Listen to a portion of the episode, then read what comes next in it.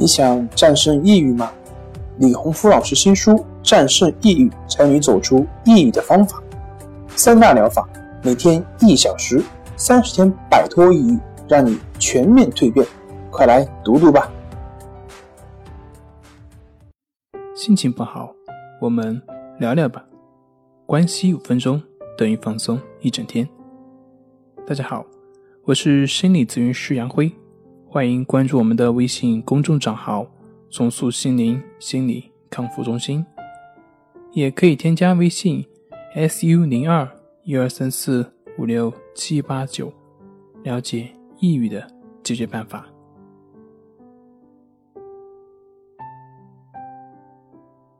今天要分享的作品是：不能够静下来，该怎么办？经常会有患者在练习了一段时间的关系法之后呢，就会向我们反馈，说自己没有办法静下来，自己老是不能进入状态，还有就是感觉自己的练习状态都不如之前了，为此而感到十分的懊恼。曾经也有一位女士说，这位女士呢是我刚给她关系法，她自己做都没做，就跟我很礼貌的说。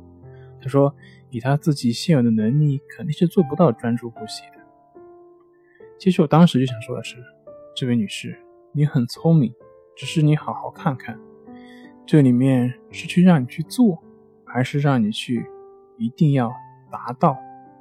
一个是目的，一个是方法，需要区分开。我们需要明白的是，关系法则的好坏，并不取决于你在练习中是否静心。是否保持好的状态，而是在这个过程中是否保持觉知、保持平等心。换句话说，如果觉得很平静，你觉得保持一个很平稳的状态，那这并不能说明什么。相反，在练习的过程中，你的心一直很散乱，自己呢也总是走神、昏沉。但在这个过程中，当你发现自己走神了、散乱了，能不断的把自己的心拉回来，持续的去观察自己的呼吸，那么。我们说这个过程是好的，也就是我们的练习的过程，并不是以当时你的状态为评价标准，而是以当时自己的心是否保持觉知，或者是保持平等心为评价的标准。为什么有的人在练习的过程中反复性会非常大呢？就是因为对于状态过于追求。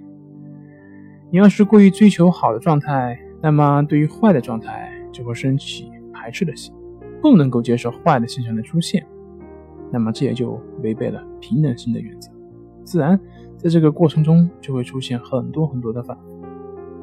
所以，你还要去为自己的状态所纠结，还要为自己的状态痛苦吗？你对于练习的状态的纠结，其实和对于症状的纠结本质上都是一样的，只不过换了一个对象而已。你还要重复下去吗？好了，今天就分享到这里，咱们下回再见。